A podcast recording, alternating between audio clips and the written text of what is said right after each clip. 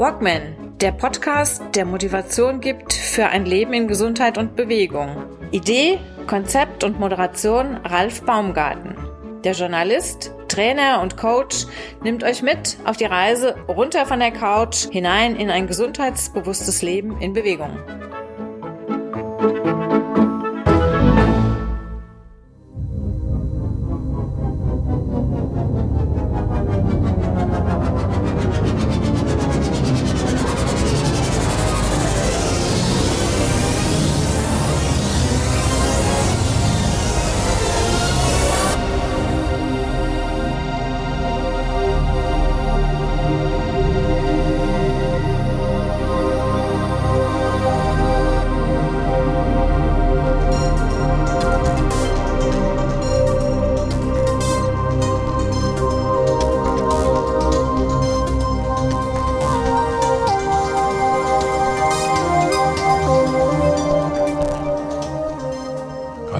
Willkommen zur 31. Folge vom Walkman Podcast. Heute habe ich einen Gast, der sich auf Musik konzentriert, Musik und Natur in einer schönen Kombination. Mein Gast hat einen Namen, äh, den die meisten von euch vielleicht schon mal gehört haben oder zumindest so ähnlich. Mein Gast heute ist der Ralf Baumgartel. Ralf Baumgartel und ich, wir haben uns durch Zufall kennengelernt äh, in den sozialen Medien. Und was uns beide neben der Namensähnlichkeit verbindet, ist ja, die Liebe zur Natur, die Liebe zum Spessart und eigentlich auch witzigerweise haben wir diverse ähm, gleiche Wurzeln, was die Musik angeht, wobei ich relativ früh kapituliert habe und mein Namensvetter das Ganze also wirklich ausgebaut hat. Ja, wer ist Ralf Baumgartel? Ralf Baumgartel hat sich der Synthesizer-Musik mit Inspiration aus der Natur verschrieben. Seit den 80er Jahren produziert er elektronische Musik in diversen Genres wie Berliner Schule, Ambient Ambient House und IDM. IDM ist die Abkürzung für Intelligent Dance Music oder Brain Dance. In all diesen Jahren gab es immer eine Konstante und die hieß Ralf.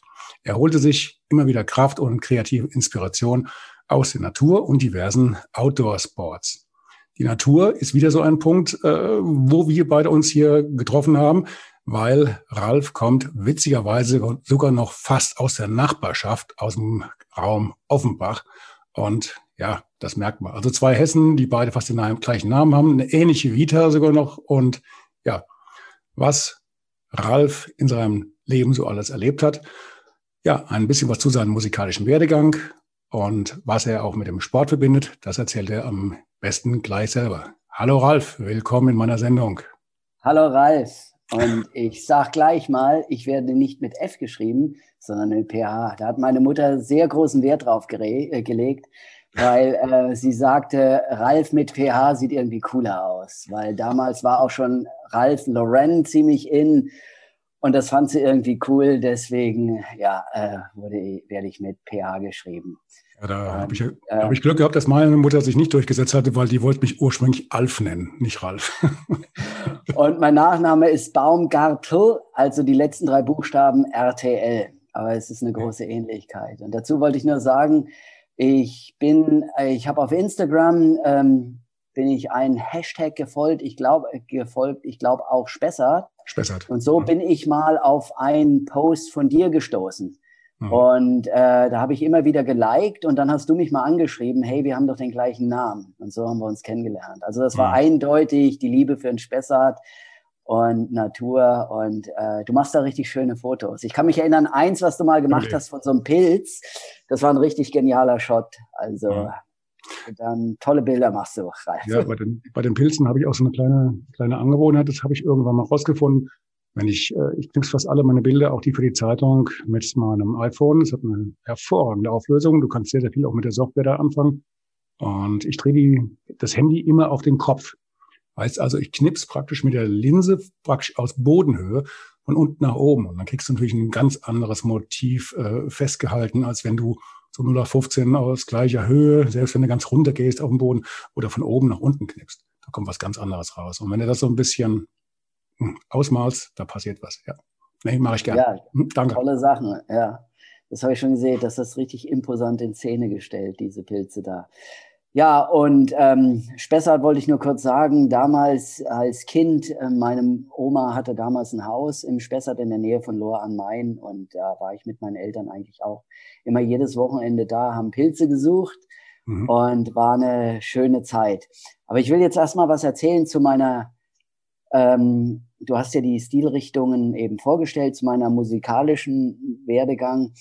Also ähm, als Jugendlicher oder ja, so als beginnender Teenager, dann hat man ja manchmal so im Fernsehen und im Radio gehört, wo man später gemerkt hat, das ist Pink Floyd. Pink Floyd, kennt das jeder? Kennst du das? Ja, ich glaube, sind wir doch groß geworden, oder? so ist es. Und ähm, ich habe so in den frühen 80er Jahren, also im Musikunterricht, hat ein Musiklehrer ich weiß noch seinen Namen, Herr Schnetzer, der hatte mal einen Synthesizer mit in den Musikunterricht gebracht und da war ich richtig geflasht.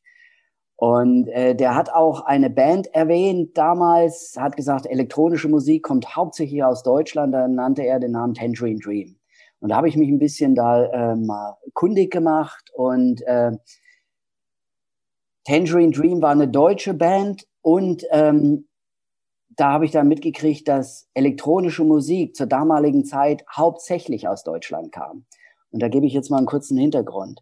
Also in den späten 60er Jahren, frühe 70er gab es diverse deutsche Bands, die elektronische Musik gemacht haben. Da gab es die Jungs im Berliner Raum, das waren Tangerine Dream, Klaus Schulze, Asher Tempel, Manuel Götsching. Und später in den Nullerjahren, 2000er Jahren, hat man diese Art von Musikrichtung die Berliner Schule genannt. Also in den 1970er Jahren kannte man den Begriff die der Berliner Schule so noch gar nicht. Und dann gab es auch in den 70er Jahren im Raum Düsseldorf auch Jungs, die elektronische Mucke gemacht haben. Zu denen gehörte Kraftwerk, Neu, Harmonia, Cluster, La Düsseldorf. Und deren Musik war ein bisschen mehr rhythmisch geprägt wogegen die Berliner Schule mehr so Sphärenklänge und langgezogene Sequenzerläufe. Also so Musik, zu der man richtig träumen konnte und sich so richtig schöne Welten im Kopf vorstellen konnte. Mhm. Und das war genau das, was mich damals auch fasziniert hat. Also es gab ja, Ralf, du kannst dich nicht äh, bestimmt dran erinnern, als Kind in den späten 70er Jahren fing das Fernsehprogramm um 17 Uhr an mit irgend so was Langweiligen wie Mathematikunterricht Stopp, auf dem dritten Programm. Stopp. Es gab genau, auf dem dritten Programm. Du warst ja, du, du warst auch damals Hesse, oder? Du kommst aus Ja, ja, ich komme aus Hesse. Also es gab damals immer, äh, zumindest mal so an den Werktagen, gab es morgens so von halb acht bis acht oder acht bis halb neun, gab es auch immer Mathe-Schulunterricht im Fernsehen. Ehrlich, da war ich in der Schule. ich habe, nein, Schwänz habe ich nicht, aber wenn ich mal krank war zum Beispiel oder irgendwie zu Hause war, dann habe ich immer versucht, das reinzukriegen. Du weißt noch, wie das damals war. Entschuldigung, äh, kleiner Exkurs für diejenigen, die damals nicht dabei waren. Ähm, du musstest ja auf dem Fernseher lange suchen, bis du mal den passenden Sender gefunden hast. Du musstest das ja einstellen. Ne? Das ja. war ja noch richtig Arbeit. Die Antenne justieren möglicherweise. Die Antenne sogar noch auf dem Dach oder das war schon heavy. Aber ja, äh, es gab da nicht viel Fernsehen oder dann gab es mal ein paar interessante Filme, die liefen am Wochenende noch äh, der große Samstagabendfilm. Aber generell war Sendeschluss so um 23 Uhr spätestens vielleicht dann so um äh, Mitternacht und am Wochenende vielleicht mal bis ein Uhr nachts.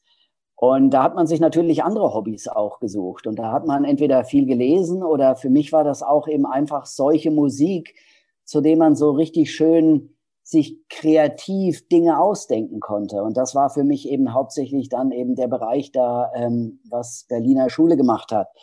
Und im Prinzip sind die eigentlich die, ähm, die Art vom Berliner Schule und dann Düsseldorfer Schule, das ist meiner persönlichen Meinung nach, hat sich in den späten 80ern und frühen 1990er Jahren so ein bisschen zu Techno äh, formiert.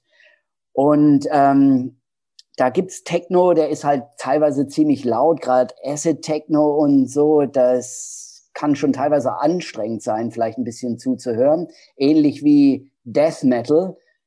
Wenn man jetzt Rock mag und Heavy Metal, da kann man sagen, ja, okay, ist Led Zeppelin, aber dann kann es auch heutzutage äh, lauter, schreiender Death Metal sein. Und äh, ähnliche Schattierungen gibt es natürlich auch im, im ähm, Techno-Genre.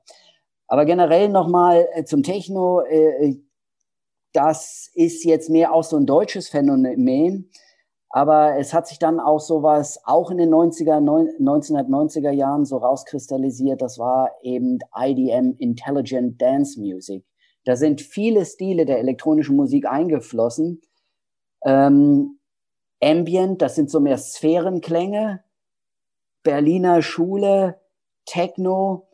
Und das war Musik, zu der man hätte eigentlich theoretisch auch tanzen können war aber auch so konzipiert, dass man nicht tanzen muss, sondern man kann einfach zuhören. Eine ähm, ganz bekannte Band in dem Genre ist ähm, Future Sound of London und ähm, Boards of Canada. Können die Zuhörer ja mal googeln. Und okay, das jetzt mal kurz so zur Hintergrundgeschichte so elektronischer Musik und ähm, ich habe dann halt angefangen, in den frühen 80ern auch dann selbst elektronische Musik zu machen und habe das dann immer weiterentwickelt. Es gab dann Phasen, da habe ich wenig Musik gemacht. Damals habe ich halt hauptsächlich mit Hardware-Synthesizern gearbeitet. Computer in den 80er Jahren waren, die gab es auch schon, aber die hat man mehr als Sequenzer verwendet. Aber damals in den 80er Jahren waren Computer beim Wei bei weitem nicht so leistungsfähig wie jetzt. Also damals ein Sampler, dass man zum Beispiel einen Naturklang aufnehmen konnte und den wieder abspielen konnte. Das war wahnsinnig teuer und da brauchte man wirklich High-End-Computer. Äh, also in den 80ern habe ich da viel mit Hardware-Synthesizern gearbeitet. Äh, dann hat mich der Beruf auch ins Ausland vertrieben. Da habe ich dann ein bisschen weniger an Musik gemacht. Aber trotzdem weil Computer leistungsfähiger wurden, habe ich trotzdem am Computer dann immer wieder Musik gemacht. Weil selbst kreativ zu sein, halte ich für ziemlich wichtig. Und da mache ich jetzt den Kreis zum Sport. Ich habe mein Leben lang immer total gerne Sport gemacht. Viel Sport gemacht. So viel Sport gemacht, dass ich mir auch die Knochen etwas schon abgenutzt habe. Also ich bin Skirennen gefahren. Ich habe auch vor, äh, Sport studiert bis zum Vordiplom. Aber dann kam es anders, dann bin ich ins Ausland gegangen. Und ähm, da habe ich natürlich etwas, weil das Sporthobby so dominierend war, habe ich teilweise die Kreativität ein bisschen hinten angestellt. Aber das will ich jetzt so eigentlich auch deinen Zuschauern sagen. Äh, für mich war es immer wichtig, dass man ähm, körperlich fit ist und durch Kreativität sich auch geistig fit hält. Und äh, das wäre mir immer so ein bisschen Anliegen und das habe ich eigentlich dann mein Leben immer gemacht. Und ähm, jetzt kurz dazu, was ich jetzt mache. Ich ähm, arbeite halt als ähm, Videoproduzent. Ich mache für mittelständische Unternehmen äh, Videos, Imagefilme, Eventvideos und da fließt auch meine Musikarbeit mit ein. Zum Teil habe ich viele Mu Musiken für die Videos auch selbst erstellt. Und äh, ja, da stehe ich. Ich möchte noch ganz kurz zwischenhaken. Ähm, du hast ja vorhin was erzählt von, von, der, ähm, von den verschiedenen Stilrichtungen, die es jetzt bei euch in der, der Musik gibt. Du selbst hast dich so ein bisschen diesem Berliner Stil verschrieben. Berliner Stil. Also nochmal Tangerine Dream und, und sowas und, und äh, Schulze, glaube ich. Ne? Und Kraftwerk war jetzt mehr so auf dieser Düsseldorfer Schiene. Das war die, nennt man heutzutage die Düsseldorfer Schule. Düsseldorf. Ja. Ah, okay, okay. Aber Schule, Schule, genau. Aber Schule. Äh, auf äh, Englisch sagt man, dass der Begriff ziemlich Berlin School of Electronic Music. Das erste, als wir uns kennengelernt haben, war ja, dass du mir mal einen Link zugeschickt hast zu einem Video von dir. Das mhm. hattest du vorher als so eine Art, wie, wie war das, ein Zusammenschnitt und hast du aber dann live äh, vor, äh, aufgeführt bei, bei YouTube. Und dieses, mhm. dieses kleine ähm, Zwischenstück hat eine ähm, Länge von knapp viereinhalb Stunden. Ne? Ja, ich habe da einen Stream gemacht, wo ich mal ähm, eine Menge meiner Stücke, die ich auf YouTube auch habe, zusammengeschnitten habe und dann so eine mhm. Playlist erstellt habe. Und äh, ich müsste jetzt mal selbst gucken, wie ich das genannt habe. Warte mal kurz, Ralf. Ich muss mal kurz aufs iPhone und auf meinen YouTube-Channel gucken und mal sehen, wie ich das Ding genannt habe. Ich könnte dir jetzt ja sagen, du kannst nachher in die, die, die Show Notes gucken, weil ich habe das Ding schon verlinkt. Hast mit du? Einer okay, prima. Also ist, ähm, äh, der, der, Link zu, diesem, zu dieser äh, Mammutaufnahme ähm, ist dann in den Shownotes mit dabei und da kommst du also dann, ich weiß nicht, müssen wir mal gucken, ich weiß nicht, wie das mit den Rechten ist, ob dann YouTube mir irgendwie einen Strick drehen kann. Oder nee, nee, nee, das spielt glaub, einfach ab, das läuft, absolut. Das also man, man, sieht, man sieht bei diesem Stück, du hast mehrere Aufnahmen ja aneinander gefügt, hast die so thematisch auch ein bisschen ähm, aufgeteilt. Du hast ja, äh, zeigst also in, die, in diesem Stück ähm, oder in diesem Video ja deine ganze, die ganze Spannbreite von dem, ja. was du musikalisch so zu bieten hast. Ich habe mir äh, auch am Anfang erst gedacht, okay, ja, also Synthesizer, ich habe ja, ich habe früher auch mal Orgel gespielt, muss ich dazu sagen, so, das war bei uns früher so mit, mit 14, 15 musstest du irgendein Instrument lernen, sonst hast du hier im Dorf nicht dazugehört. Na, und dann ging das bei uns los. Mein Bruder hat die Gitarre gekriegt, der, also das Gute war schon weg und dann blieb mir nur das Akkordeon. Akkordeon ist natürlich ein ganz spannendes Instrument. Wenn du da auf eine Fede gehst und gefragt wirst, was spielst du für ein Instrument? Dann sagst du Akkordeon, dann sind da natürlich schon wieder alle Mädels weit weg. Also bin ich irgendwann um, äh, umgeschwenkt auf die Orgel. Ähm, das war natürlich ein bisschen schwierig bei uns im Dorf und äh, letztendlich bin ich dann hier zur Kirche gekommen und habe dann hier bei der evangelischen Kirche mal kurzzeitig auch äh, versucht, in Richtung Kirchenmusik zu gehen, was aber nicht so richtig funktioniert hat, weil mit 15, 16 hast du andere Hobbys. Dann kommen irgendwann die Mopeds dazwischen, man guckt ein bisschen mehr zu den Mädels und ruckzuck war die Kirchenmusik, die war dann relativ schnell weg. Und als ich dann irgendwann Smoke on the Water hier auf der Kirchenorgel gespielt hatte, war das dann sowieso relativ schlagartig beendet. Hat aber Spaß gemacht und wir hatten auch mal Zeit lang eine Band.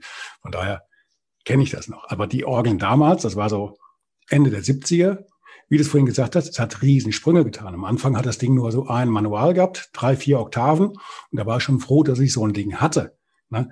Dann kam zwei, drei Jahre später, waren, hatten Ding auf einmal dann zwei Manuale, dann drei. Und du wusstest gar nicht mehr, wo du äh, wirklich dann ansetzen solltest mit, mit, dem, mit dem Spielen. Also ich war dann hoffnungslos überfordert.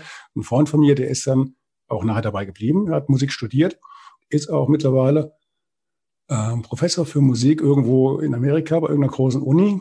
Und äh, der dritte Mann bei uns im Bunde, der hat heute noch eine, eine Hardrock-Band, die heißt Protz. Die waren sogar mal Sieger vom hessischen Nachwuchsrockpreis oder sowas. Ne? Ja, ja, aber das ist alles so weit weg. Also ich weiß noch, wie eine Orgel aussieht, aber das war's. Und wie ich dann gesehen habe, was du da für ein, also du, du bist ja rumgehüpft auf dem Video teilweise wie so ein Derwisch zwischen wie viel, wie viel, wie viel wie viel Synthesizer oder Orgeln hast du da rumstehen? Also früher hat man gesagt Hammond-Orgel, aber ich glaube, da sind wir weit von entfernt. Nee, ist, ähm, wie die okay. Schweineorgel von, von, von äh, John Lord oder sowas. Okay, ähm, dazu ist, äh, also zu dem Stück, was du verlinken wirst, ähm, hm. da spiele ich eine Menge Stile an. Von Berliner hm. Schule über sogar Techno ist drin, äh, Ambient ähm, und dann eben IDM, äh, Intelligent mhm. Dance Music, wo meiner Meinung nach viele Stile zusammenfließen. So, die Synthesizer, die ich da habe, die sind zum Teil klassische Geräte, die 40 Jahre alt sind zum Teil, die mir mein früherer Musiklehrer geschenkt hat. Das heißt, er hat sie bei mir untergestellt und ähm, wollte sie dann gar nicht mehr zurückhaben. Und er hat dann gesagt, ach komm, Ralf, behalt sie einfach, mach du äh, Musik damit. Und das sind richtig klassische Synthesizer, die je, zum jetzigen Zeitpunkt wieder eine Renaissance erleben. Also viele Firmen bauen die klassischen Synthesizer auch wieder nach, mhm. weil das so schön retro mhm. ist. Mhm. Also und in den 70er Jahren war es so, die Synthesizer waren alle erstmal monophon. Das heißt, man konnte immer nur einen Ton spielen. Und um das Ganze zusammenzufügen, hat man immer Overdubs im Studio gemacht und eine Tonspur neben der anderen aufgenommen. Ach nein. Ja, so war das damals. Dann kamen zwar die ersten 1973, 74 unendlich teuren ersten mhm. Polyphonen-Synthesizer raus, wo man Akkorde spielen konnte. Die waren wahnsinnig teuer, waren Prototypen und unbezahlbar. Man kann sagen, so etwas mehr erschwinglich wurden die ersten polyphonen Synthesizer 1976, 1977 rum. Mhm. Und ähm, die waren auch wahnsinnig teuer.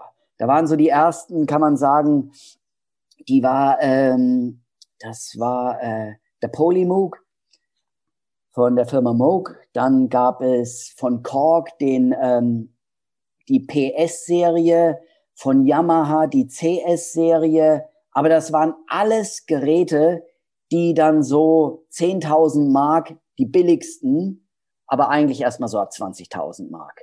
Jetzt rechne mal zurück, ich Kind in den 70er Jahren, da waren äh, 100 Mark schon eine unendliche Summe, die man zu Weihnachten geschenkt bekommen hat. Äh, Und ähm, kurz zurück noch, den teuersten Synthesizer, der entwickelt wurde damals, der war von der Firma Yamaha, der GX1.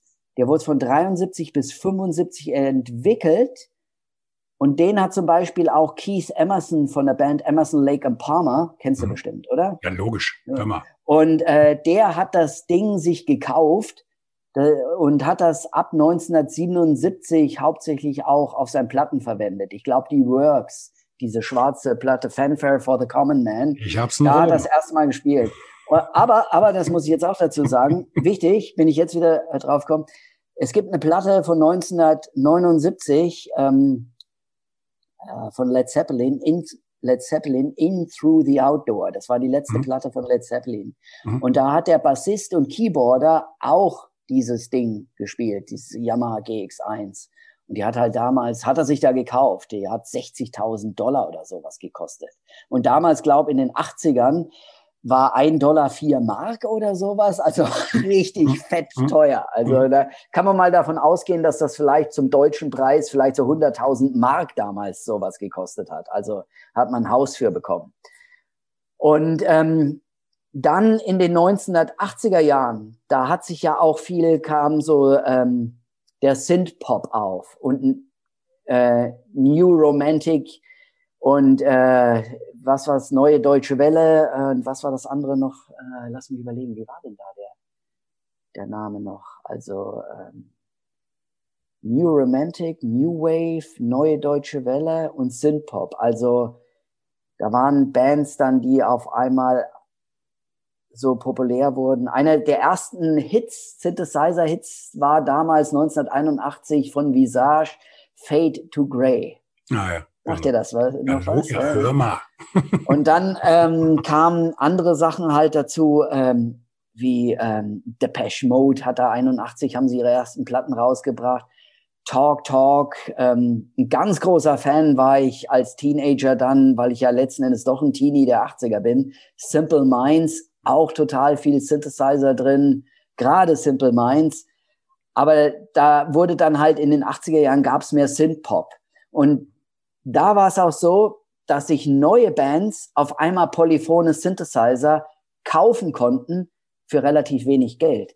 Da gab es 1982, 81, 82 kamen Geräte raus, der Mono, Korg Monopoly, der Korg Poly 6 von Roland, der, ähm, der Juno 60 und das waren um die 1982 rum alles Geräte, die da nur in Anführungsstrichen 4000 Mark gekostet haben.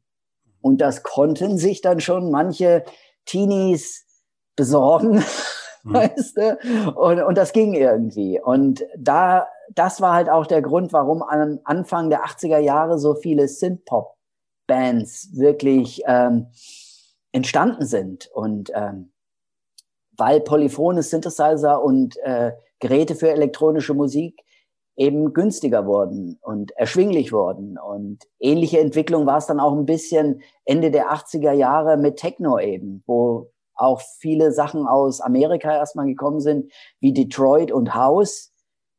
Und das ein ganz äh, bekanntes Gerät, was viel für Techno verwendet wurde, war so ein kleines Ding, was Roland ich habe jetzt den, den Namen vergessen genau. Das war das, die haben 1982 so ein kleine Plastikding rausgebracht, eine Drum Machine und eine Bassline. Mhm.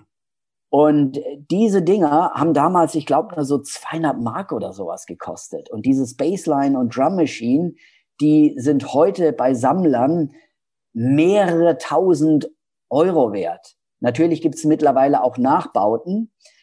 Aber durch diese Geräte kamen auch wieder ganz neue Leute dran, die dann eben mehr mit Computern dann auch und ähm, elektronische Musik gemacht haben. Und deswegen die 90er Jahre waren halt total Techno äh, dominiert. Also ich habe ja meine Jugend auch so in den 70ern verbracht. Ähm, habe damals auch schon relativ früh angefangen zu arbeiten. Meine, meine Großeltern hatten hier ein Hotel hier in Bad Orb. Und habe ich dann da in der Küche mitgeholfen, im Weinkeller und so weiter und so fort. Und an Tankstellen noch nebenbei gearbeitet. Um das mal zu verdeutlichen, was das damals für ein Verhältnis war. Also meine erste Orgel hat um die 1000 Mark damals gekostet.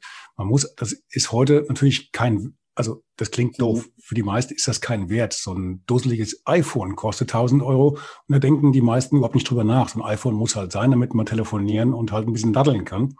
Ja. Damals hast du aber, oder ich, ich habe für vier Mark die Stunde gearbeitet. Und vier Mark die Stunde. Und das war nicht nur irgendwo rumstehen und äh, Löcher in die Decke gucken, sondern ich musste arbeiten. Richtig, im Akkord oder jetzt hier bei der Kurverwaltung für vier Euro in der Stunde haben wir damals vom, vom Acker Steine runtergezogen, damit die dann wieder Blümchen einsehen konnten. Das muss nicht immer durch den Kopf gehen lassen. Und wenn du dann überlegst, dass so ein Synthesizer dann 800 bis 1000 Mark damals kostet, rechnest das in Stunden um, dann weißt du, wie du das Ding auch dann gewertschätzt hast. Ja. was dahinter. Ne? Also in den 70ern war ich mehr Kind, eigentlich so Jugendlicher, der auch gearbeitet hat. Das war dann in den 80ern. Aber ich habe als in den 70ern weiß ich noch, wo ich Musik gehört habe und nie wusste, was das ist. Also ich mhm. habe, ich glaube so 1976 rum schon Wish You Were Here von Pink Floyd. Und äh, erst so 1980, 81 habe ich rausgefunden, dass das Pink Floyd ist. Wo ich dann auch angefangen habe, mich so als Jugendlicher für Platten und so zu interessieren. Aber es war wirklich damals, wo du das ansprichst, eine ganz andere Zeit irgendwie. So äh, äh, fällt mir da gerade ein, eine Verabredung, die hat gegolten und äh, es gab mhm. nur Telefonzellen. Und wenn mhm. man dann mhm.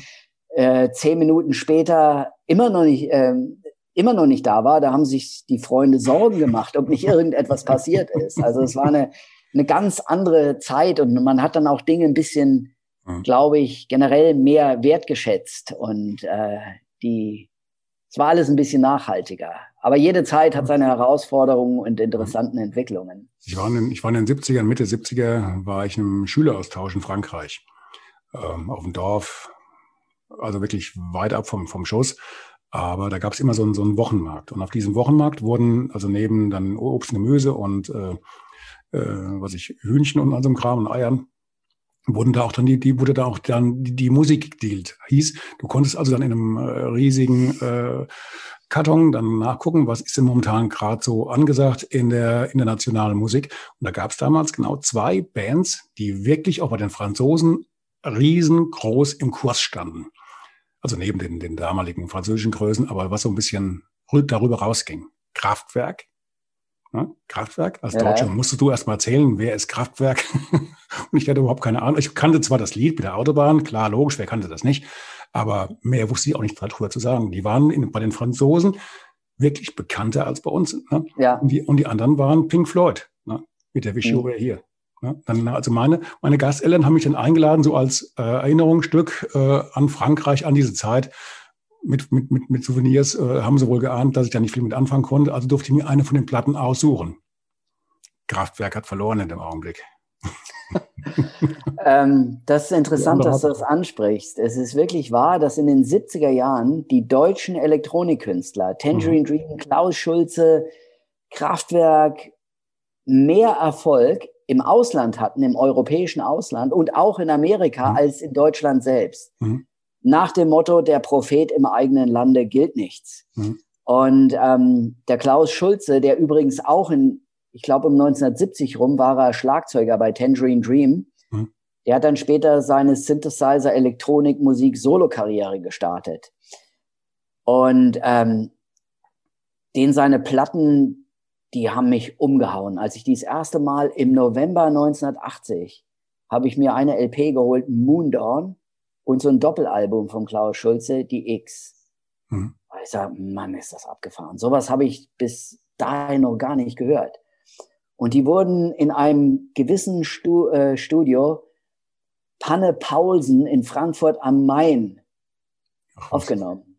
Mhm. Und ähm, vor sechs Jahren habe ich jemanden kennengelernt und äh, wir sind ins Gespräch gekommen. Und irgendwann sage ich, sagen Sie mal, so Musik, der hat mir von Klassik gesprochen. Also ich höre, muss ich dazu sagen, jede Musikrichtung gerne. Also ich höre mir da wirklich alles an. Aber irgendwie hat er von Klassik gesprochen, da habe ich gesagt, sind Sie etwa der Eberhard Panne vom Studio Panne und Paulsen?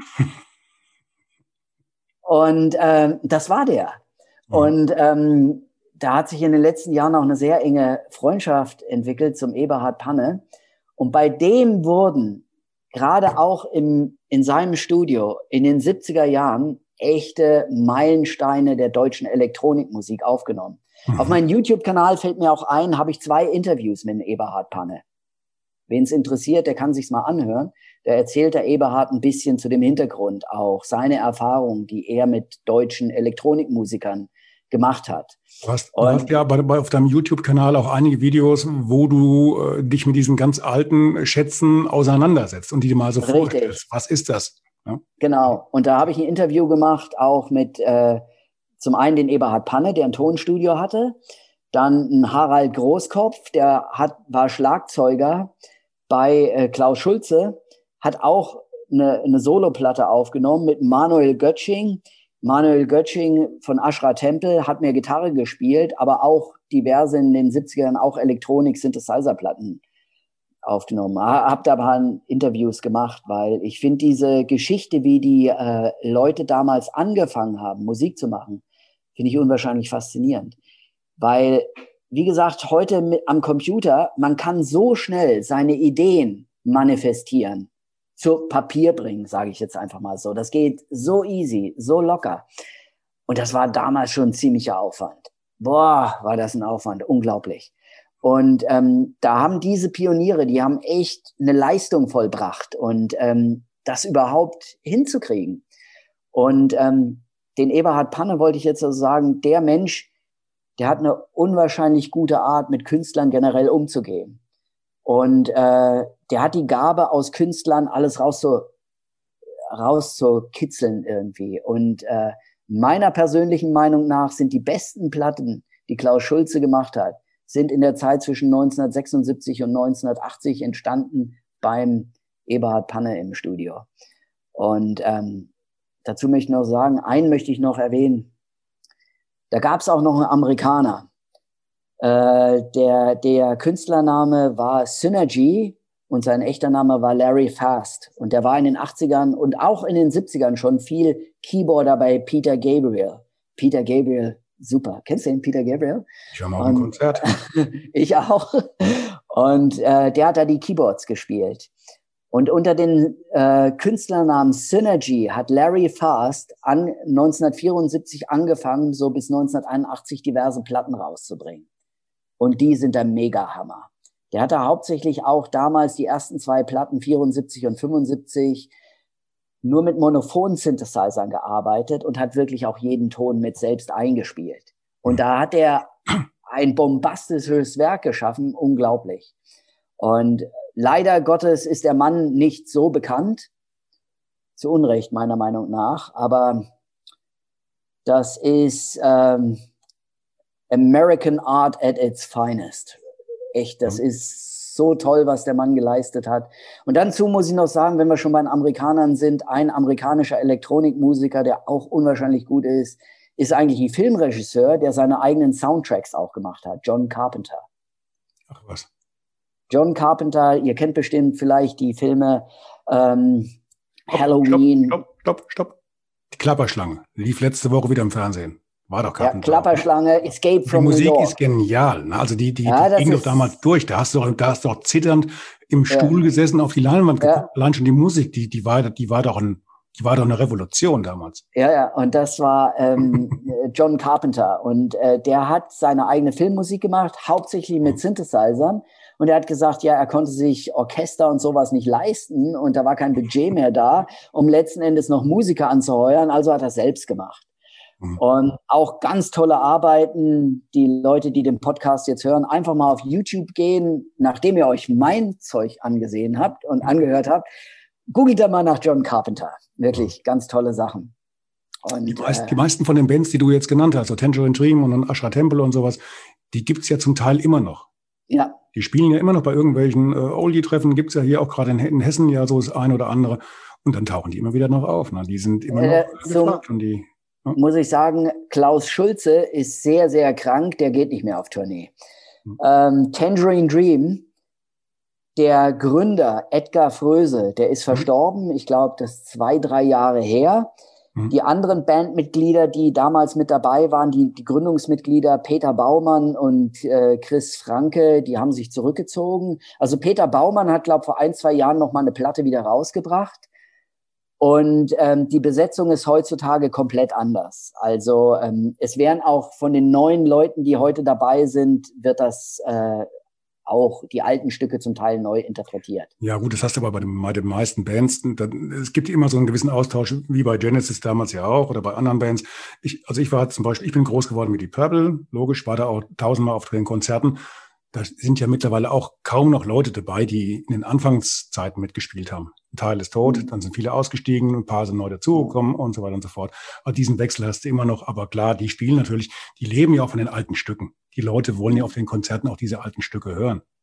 Mhm. Ja, ja, klar, das, das ist so. Mhm. Und äh, eben bei den Elektronikbands zum Teil auch. Aber es ist heutzutage, da will ich wieder den Schritt zur Gegenwart und Zukunft machen, da jetzt die Geräte, um kreativ zu sein, so erschwinglich werden und ganz neuen Generationen auch offen stehen. Und ähm, es sind im Internet unwahrscheinlich viel Künstler da, die tolle Sachen machen.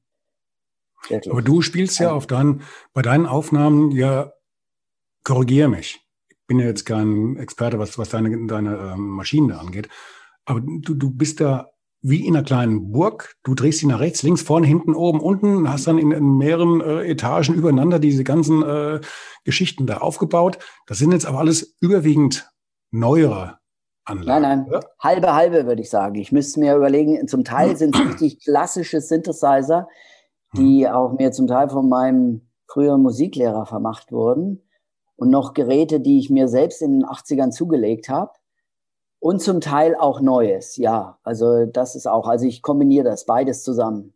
Mhm. Also ich benutze irgendwie alles, äh, was mir zur Verfügung steht und ja, was mir gefällt. Aber man muss so das Maß haben, jetzt habe ich eigentlich für mich den Setup, den ich brauche. Wenn man zu viele Geräte hat, dann kommt man gar nicht mehr zum Musik machen. Es gibt ja dann auch Leute, die sammeln sich nur die Musikinstrumente, machen keine Musik damit. Mhm. Aber ähm, es gibt ein paar Geräte, so ein paar alte. Ich habe zum Beispiel so eine Orgel, das ist die Elka, Elka Twin 61. Die hat so einen eigenständigen Sound und analog, den kann man meiner Meinung nach auch nicht nachmachen irgendwie. Selbst wenn ich irgendwie eine Digital Audio Workstation, das ist Software am Computer, so nennt man das, da gibt's massig. Ich will jetzt nicht auf die unterschiedlichen Fabrikate eingehen, aber im Prinzip geben die sich alle nicht viel. Und da sind dann auch Software-Synthesizer drin und Sampler drin mit vorgesampelten Sounds das kommt an so ein echtes Gerät, was nur auf diese Sounds jetzt spezialisiert ist, gar nicht dran. Auch muss man verstehen, die ganze Art, wie die Tasten sich anfühlen von so einem alten Ding, das ist so eine ganz andere Interaktion. Also es hat alles seine Berechtigung. Das Alte, das Neue aber auch. Und das Interessante liegt daran, dass einfach alles so zu kombinieren, dass es den eigenen Stil unterstützt und fördert.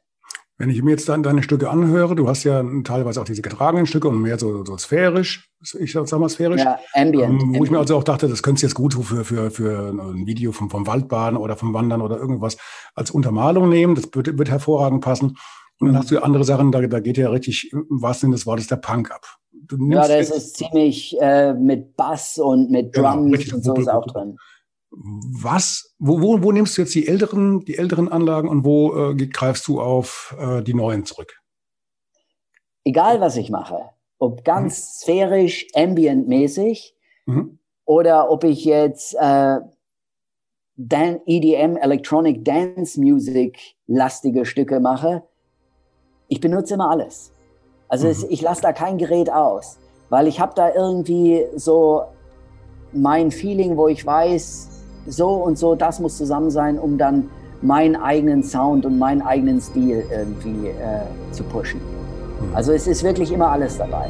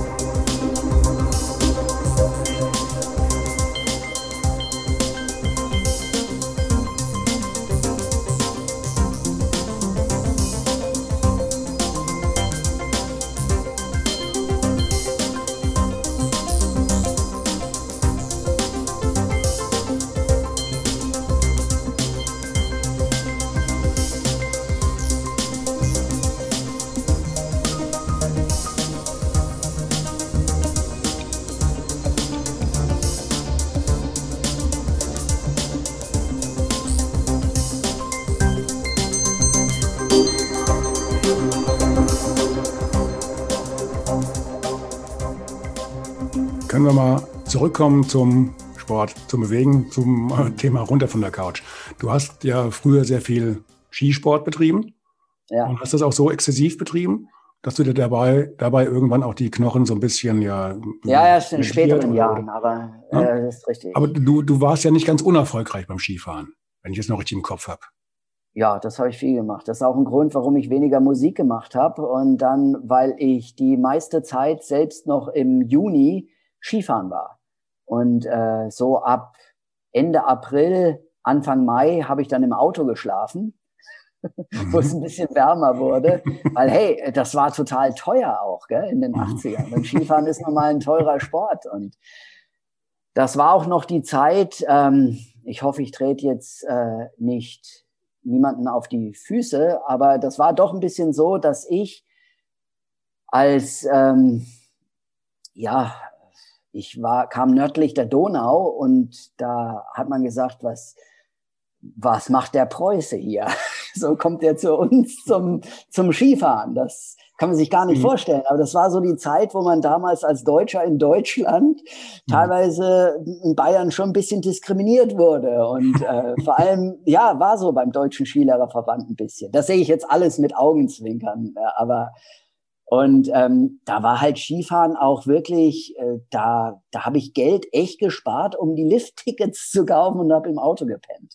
Mhm. Und das war irgendwie, ich habe dann auch ähm, Sport studiert und man konnte damals, man konnte halt nicht alles machen. Und da habe ich mich so ein bisschen mehr darauf konzentriert. Deswegen Sport war immer wichtig, mein ganzes Leben lang. Ich habe immer Sport gemacht. Und wenn es nicht Skifahren war, dann klar, ich bin ja nicht das ganze Jahr dann Ski gefahren, aber ich bin immer gelaufen, äh, schwimmen. Ich habe immer, immer irgendwas gemacht. Was, was, was machst du heute noch? Also Skifahren ist erstmal äh, zumindest mhm. leistungsmäßig ad acta gelegt.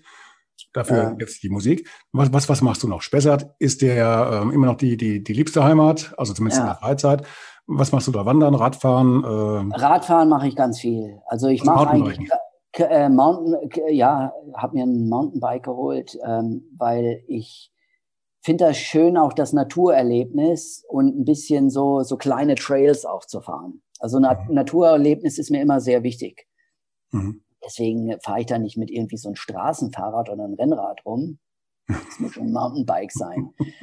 Und äh, also das mache ich und ähm, ja, Krafttraining. Und äh, jetzt hoffe ich, dass wenn äh, es schneit ja jetzt schon und ich hoffe, die Skilifte werden doch aufgemacht. Äh, die Rhön ist ja nicht so weit weg, äh, dass ich ein bisschen zum Skifahren in die Rhön fahren kann. Aber ich muss es halt langsam angehen irgendwie. Ein bisschen, die Knochen tun schon ein bisschen weh. Das wäre etwas, das mehr schonende äh, Fahrradfahren. Du fährst dann aber, du fährst dann aber wirklich dann äh, Abfahrt oder, oder sowas in der Richtung. Ich bin jetzt kein Ski, Skifan, ich, ich kenne mich da relativ wenig aus. Mhm. Ich habe mich beim Skifahren einmal in der Schule verletzt, habe ich mir so einen, so einen äh, Stock damals am Lift ins Auge gehauen. Und äh, seitdem war, uh, ja gut, da ging gleich die Lichter aus und dann war auch dann die, die Skifreizeit erstmal erledigt in Bernau, äh, wie das halt so ist. Und seitdem habe ich da halt irgendwie so einen, so einen, so einen Riegel vorgeschoben. Ähm, aber Langlauf kommt für dich ja nicht in Frage, oder? Doch, doch, das äh, habe ich auch gemacht, aber das habe ich seit Ewigkeiten nicht mehr. Da liegt auch hier zu wenig Schnee. Ja, also ich, in den 80er Jahren war es wirklich so, dass selbst hier im, im Kreis Offenbach Schnee lag. Da lag so zwei, drei Wochen mhm. lang Schnee. Aber jetzt, wenn ich zum Beispiel, weil die Rhön ist so nah, da bin ich in einer Stunde 15 Minuten hingefahren und mhm. äh, dann fahre ich ein paar Stunden, dann fahre ich wieder zurück. Da mache ich eben ähm, Abfahrtski, aber ganz easy. Ich meine, früher bin ich alles gefahren. Ähm, Buckelpiste, das war mit so mein Lieblingshobby. Da bin ich dann auch ein paar Wettkämpfe und so mitgefahren. Hat schon sehr Spaß gemacht. Und äh, mhm. aber da muss ich auch sagen, was heute die, die Kids heutzutage machen, das ist unglaublich. Da sind ja so viele abgefahrene Dinge, sieht man auch auf Instagram und YouTube und die, die Kids tun sich gegenseitig irgendwie hochpushen und sowas. Ja, und genau. das ist unglaublich. Also, ähm, ja, ja, also gar nicht, darf ich nicht hingucken. Da wird es mir ja schon Angst und Bange, wenn ja, ich das, richtig das krass. sehe, wie die da rumspringen und, und, sich überschlagen und was weiß ich was alles für Spirenzien machen und dann ja. äh, und das auch noch äh, ja, gekonnt, wie im Trickfilm, also unglaublich. Ja, ja, ja die, die haben aber den Vorteil, ich, ähm, die können sich im Internet Leute, die es drauf haben, ansehen. Und teilweise machen die das ja auch ähm, Handys kannst du Highspeed-Aufnahmen machen, die du dann langsam abspielst und dann hast du eine super Slow Motion. Mhm. Das gab's ja damals nicht. Ja, und haben sie über eine GoPro oben auf dem, auf dem Helm drauf oder irgendwie auf die Ja, und da, da können sich Leute, die das lernen wollen, mhm. sich die Besten der Besten wirklich nah im Internet ansehen und von denen lernen. Das mhm. gab's in den 80ern nicht. Also ich kann mich erinnern, als wir vom Deutschen Skiverband beim Buckelpistentraining, da waren auch die Amerikaner da, da war ein Typ Steve Desovic, Mhm. Der, ähm, der ist in den 80ern, war der der beste amerikanische Buckelpistenfahrer, ne, so, also ganz vorne dabei. Den haben wir beobachtet, wie macht der das und was hat der da so für eine Technik und haben uns hingestellt. Mhm. Das war eine ganz andere Zeit. Also auch ähm, das heutige Lernen, die, die Möglichkeiten, die äh, heute Jugendliche haben, die sind ganz anders als unsere. Fängt zum Beispiel bei einer Sprache an. Weißt du, wie wir Englisch in der Schule gelernt haben? Wir haben noch richtig die Lautschrift gelernt. Ja. Lautschrift. damit wir wissen, dass ja. wie ein Wort ausgesprochen wird. Mhm. Heute hast du auf dein Handy Google Translate, was dir das Wort vorliest. Mhm. Und äh, das ist viel leichter heutzutage zu lernen auch. Jede DVD kannst du auf einen englischen Soundtrack schalten. Kannst du dich erinnern, ob du damals so um 1982 einen englischen Film schauen konntest? Ne, so. Ähm, äh, da hättest du ja vielleicht Horror, Eng Rocky Horror Picture Show. ja, stimmt. Den haben sie damals im, äh, im Original laufen lassen. Oh. und ähm, im Kino. Ich muss da gestehen, der, der Film ist nie so an mich rangegangen, aber der weiß, ich war eine Zeit lang,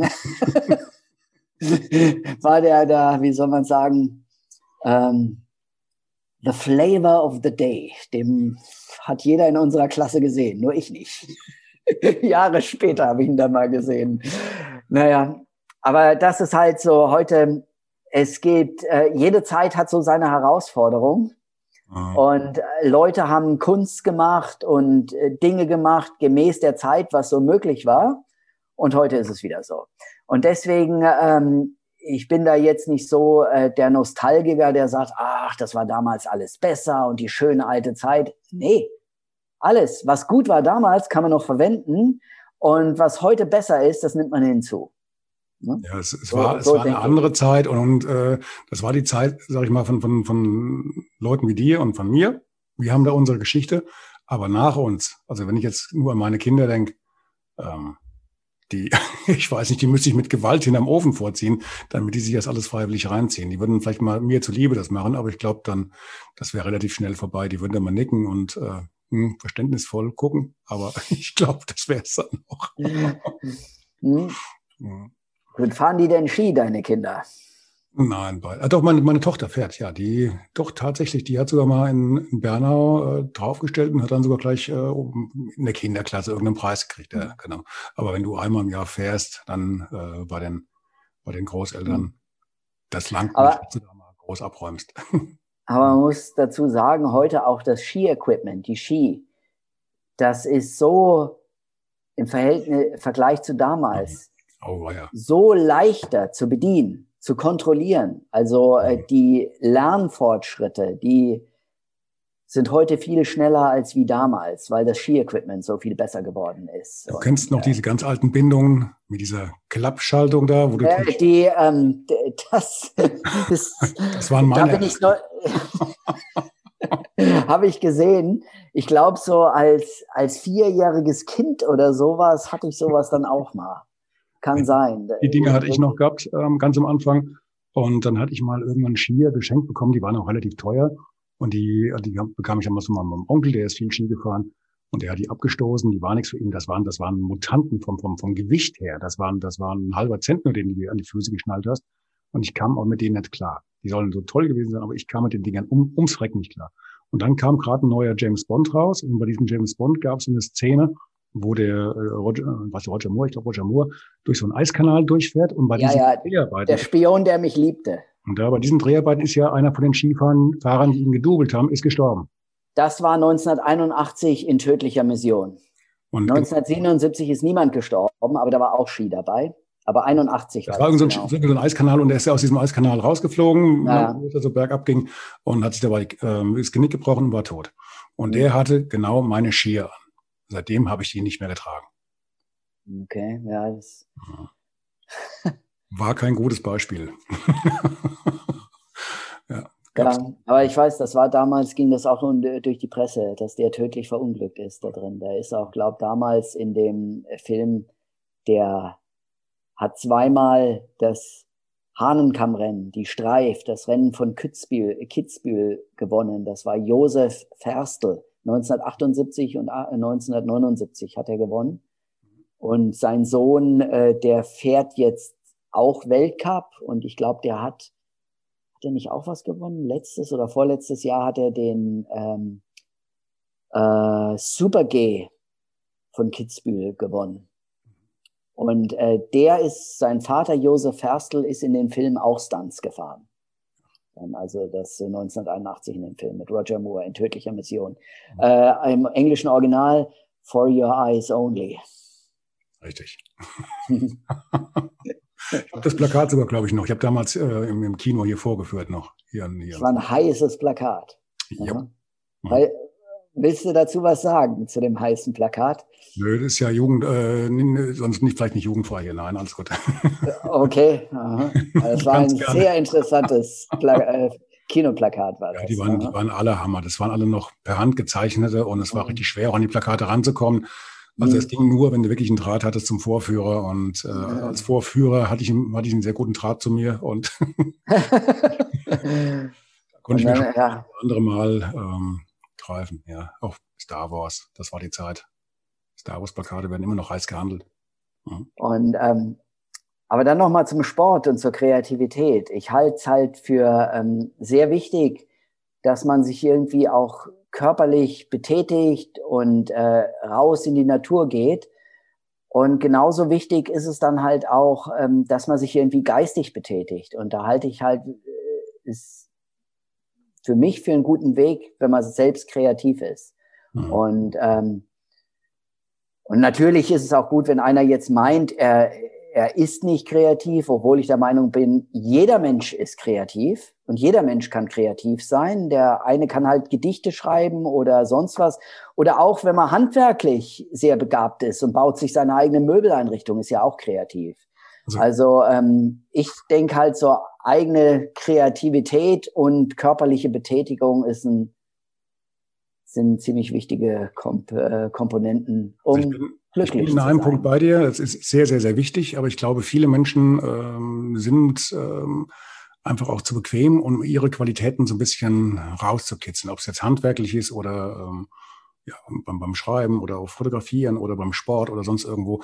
Ich glaube, viele Menschen ähm, haben da gar kein Interesse dran. Diejenigen, die das machen, gerade im zunehmenden Alter, das sind auch diejenigen, die nach hinten raus auch immer lebendiger sind, im wahrsten Sinne des Wortes, körperlich, geistig und die jetzt auch lange halten.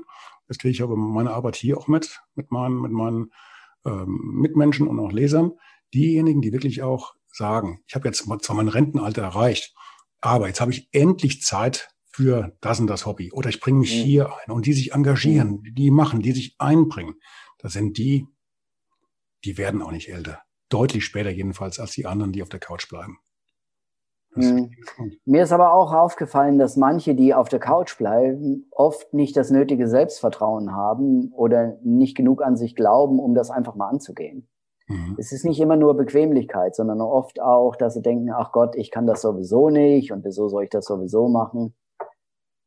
Ist auch oft ein Grund, habe ich beobachtet. Ähm, ich muss, muss gerade mal überlegen, es gibt da so, einen, so, einen, so einen Begriff für, das ist auch so ein Begriff, der beim, beim Podcasten und bei ähnlichen Geschichten auch sehr, sehr häufig momentan genannt wird. Das ist, ich muss nachgucken, Imposter-Syndrom. Das ist, das ist äh, eigentlich auch mittlerweile auch, glaube ich, als Krankheit anerkannt wenn du an diesem Syndrom leidest, das tun wohl relativ viele Menschen, dann äußert sich das darin, dass du dir selbst sehr wenig zutraust und eigentlich auch das, was du wirklich könntest oder noch weiter ausbauen könntest, ähm, für dich behältst, weil du Angst hast, dich damit zu blamieren, beziehungsweise nicht gut dazustehen oder vielleicht ein Lachen zu provozieren und so weiter und so fort. Und das hindert dich daran, nach hinten raus mhm. zu sagen, okay, ich möchte hier gern, das möchte ich gerne mal machen, einfach die Angst davor, in diesem Augenblick dich zu blamieren oder zu versagen oder nicht gut genug zu sein für die Meinung der Mitmenschen. Hm. Nicht gut. Das blockiert, gebe ich dir recht. Ja. Das ist, da kann man nur dazu sagen, dass jeder Mensch, jeder Mensch hat sein Päckchen zu tragen. Also ich habe noch niemanden, das mag vielleicht so von außen aus so aussehen, als läuft bei äh, gewissen Leuten alles glatt. Nee, nee, jeder Mensch hat sein Päckchen zu tragen, wirklich. Und äh, es wird heute vielleicht im, im Internet auch viel geblendet und so weiter. Aber wenn man es mal genau hinguckt, dann sieht man, guck mal, äh, sieht man schon, dass gewisse Dinge auch gefaked sind und nicht unbedingt so der Wahrheit entsprechen. Und gerade vor dem Hintergrund sollten die Leute, die auch was drauf haben oder ein gewisses Talent haben, einfach den Mut haben, ihre Sachen der Welt zu zeigen. Hm. Dafür mache ich ja diesen Podcast, um den Leuten ein bisschen Mut zu machen, dass sie halt runterkommen von der Couch. Mhm. Gut. Meine finale Frage an dich. Was haben wir vergessen? Was würdest du gern noch loswerden auf den letzten Metern? Ähm, also Musik von mir setzt ja in deine Show Notes, richtig? Mhm. Mhm. Und, und ich werde können, untermalen, am Anfang werde ich was reinbauen. Ja, okay. Mal gucken, mal gucken, und da können sich die Zuhörer, wenn sie auf meinen YouTube-Kanal gehen, einfach mal die Musik anhören, die ich mache. Und ähm, ich gebe dir auch den äh, Link zu meiner Webseite. Ist eigentlich ganz einfach, ralfbaumgartel.com. Ralf mit PH und Baumgartel, ein Wort, beides zusammengeschrieben.com. Mhm. Und wie gesagt, ich mache auch Videoproduktion und Musikproduktion. Und wenn da Interesse besteht, können mich Kunden gerne anschreiben. Du hast ja auch, auch für Live-Konzerte buchbar. es kann ja auch sein, ganz, ganz ja. kurz, kann ja auch sein, dass der eine oder andere schon dein, deine Arbeit kennt, weil du ja, ohne jetzt den, den Namen zu sagen, auch für einen großen ähm, Baumarkt ja auch schon was gemacht hast, wo auch, also Filmproduktion als auch, glaube ich, die Musik selbst jetzt für ähm, Ja, kann sein. Umgesetzt ja. Ist, ne? Und also, wie gesagt, wenn Leuten meine Musik gefällt und es ist eine Veranstaltung, äh, mich gerne anschreiben trete gerne live dann auf. Ja? Prima, sobald wir wieder dürfen. Sobald wir wieder dürfen. Aber es verlagern sich natürlich auch viele Events ins Internet und so weiter. Findet auch statt. Das sind die, äh, die äh, es gibt alles, hat, wer hat das mal gesagt, wenn wir schon sind? Aber sinngemäß, alles, was in die Hose geht, trägt in sich den Samen für etwas Besseres. So, also man kann äh, eigentlich aus allem, was einem widerfahren ist, auch dann versuchen, noch einen, Vor einen Vorteil rauszuziehen. Oder so, man sollte auf diesen Vorteil schauen. Und ähm, ich denke auch, so traurig wie die jetzige Situation ist, werden doch gewisse Entwicklungen angestoßen, von denen ich glaube, dass sie sich in der Zukunft positiv äh, auszahlen. Denke ich schon. Mhm. Und äh, das wären so meine letzten Worte noch, dass ich allen sagen will, alle Zuhörer, bleibt alle gesund gell? und passt gut auf euch auf. Eine, eine Zeit des Umbruchs. Ne? Ja. Mhm. Vielen, vielen Dank für deine Worte und für deinen Beitrag heute. Fand ich sehr, sehr spannend. Gerne. Wirklich. Mhm. Gut, wir unterhalten uns gleich noch über die Musikstücke und dann, ja, bis zum nächsten Mal. Vielleicht mal irgendwann im Spessart. Ja, würde mich freuen. Also dann. Vielen, vielen Tschüss. Dank. Danke. Mach's gut. Ciao. Ciao, ciao. Hi, eine kurze Bitte zum Schluss. Hat dir diese Folge gefallen? Dann abonniere bitte meinen Podcast bei Apple, Spotify oder dem Anbieter deiner Wahl und hinterlasse mir nach Möglichkeit gerne eine 5-Sterne-Bewertung. Du möchtest mir einen Kommentar geben oder mich direkt kontaktieren? Dann tu dies über Facebook Messenger oder per E-Mail. Die Adressen findest du in den Show Notes. Ich danke dir fürs Zuhören. Bleib wach, gesund und aufmerksam. Bis zum nächsten Mal. Dein Ralf.